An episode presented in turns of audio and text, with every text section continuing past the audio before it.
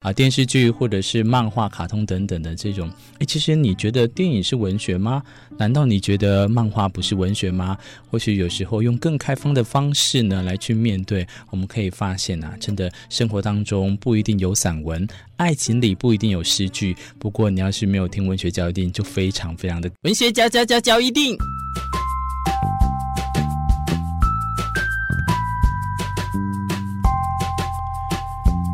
欢迎收听文学交易电影。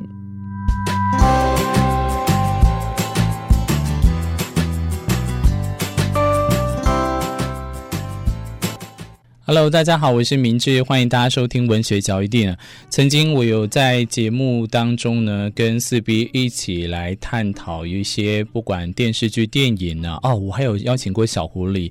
那在很多的来宾当中呢，意外的发现啊，很多的听众朋友呢。对于在文学交易电影里面呢，番外篇不那么文学的情况下呢，来去讲了有关于电影，不管是啊电视剧或者是漫画、卡通等等的这种，诶，其实你觉得电影是文学吗？难道你觉得漫画不是文学吗？或许有时候用更开放的方式呢来去面对，我们可以发现啊，真的生活当中不一定有散文。爱情里不一定有诗句，不过你要是没有听文学交易电影，就非常非常的可惜哦。自己讲的真的是还真是不害臊。好啦，所以今天在疫情期间呢，明志呢想要透过在节目当中跟大家分享几部有关于啊疫情不会让你心情灰蒙蒙啦，陪大家走过的一些经典的爆笑的喜剧。那我选取的呢比较偏向在这个。呃，美国的美剧啦，我差点讲洋剧，哇了一点。好啦，让你在家不忧郁的情况下呢，就来听听今天明智讲的洋剧。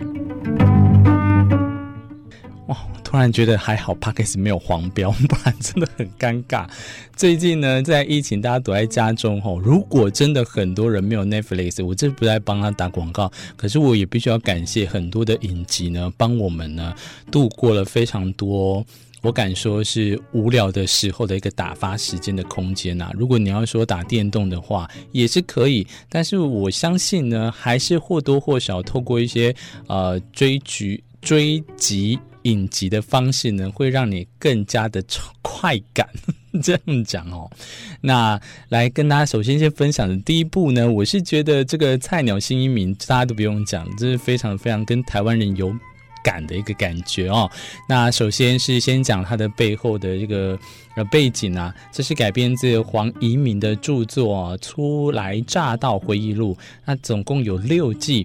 剧情是讲述一九九零年代来自台湾的一家人从华盛顿 D.C. 搬到佛罗里达州的奥兰多，怀着美国梦的爸爸在那里开了一间牛排餐馆。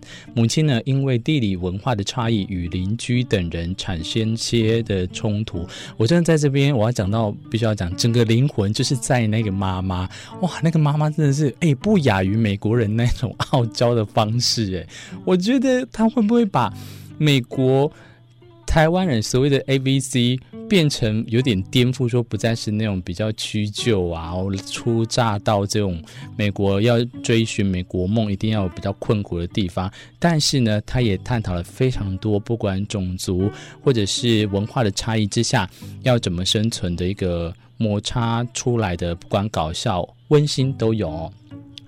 那在这个情况下呢，他们生了三个小孩子，大哥跟两个弟弟哦。我最喜欢的就是主角当然是大哥了，但是我最喜欢的是二弟。我不知道为什么二弟总是可以让我觉得非常非常的中庸，有带有孔子的那种感觉。那他们都其实努力的试着融入当地的学校生活，其中最让人家惊鸿一瞥，但是也是润色整个的这个剧集的，就是阿嬷了。阿嬷的角色可以说是啦，剧里的亮点。我是觉得妈妈才是主角啊，但是总是会有让人会心一笑的小举动呢。不少人其实都很期待有非常在新的第二趴出现哦。不过目前是到第第六集啦，跟大家分享这个菜鸟先移民。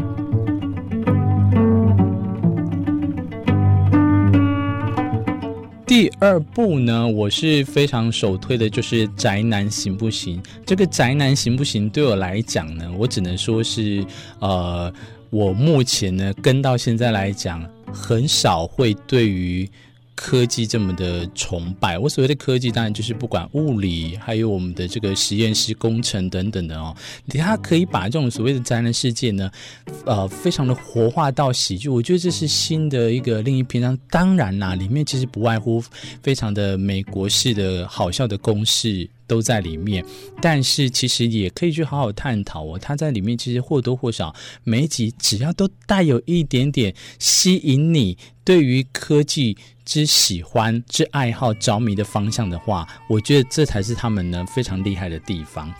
那跟大家探讨就是这个。讨每次啊，每一集讨论度都会爆棚的啊，宅男行不行呢？的 Big Bang Series 对不对？在这个总共目前是十二集啦，我不知道会不会继续还有下集。诶，我记得那个 Young Sheldon 好像也有继续是它的延伸哦。每一集的满满笑点会让大家有想起，让我啦，让我想起另外一个美剧，就是那个 How I Met Your Mother。台湾好像翻成《追爱总动员》，在这个故事的设定呢，回过头来所谓的宅男行不行里面呢？你觉得如果只是讲四个宅男的故事，就太浅啦。它有一直不断的延伸哦。那设定是在背景啊，设定是在我们的这个帕萨蒂娜，应该是。呃，加州的部分哦，加州的帕萨蒂纳，我很想要去的一个地方。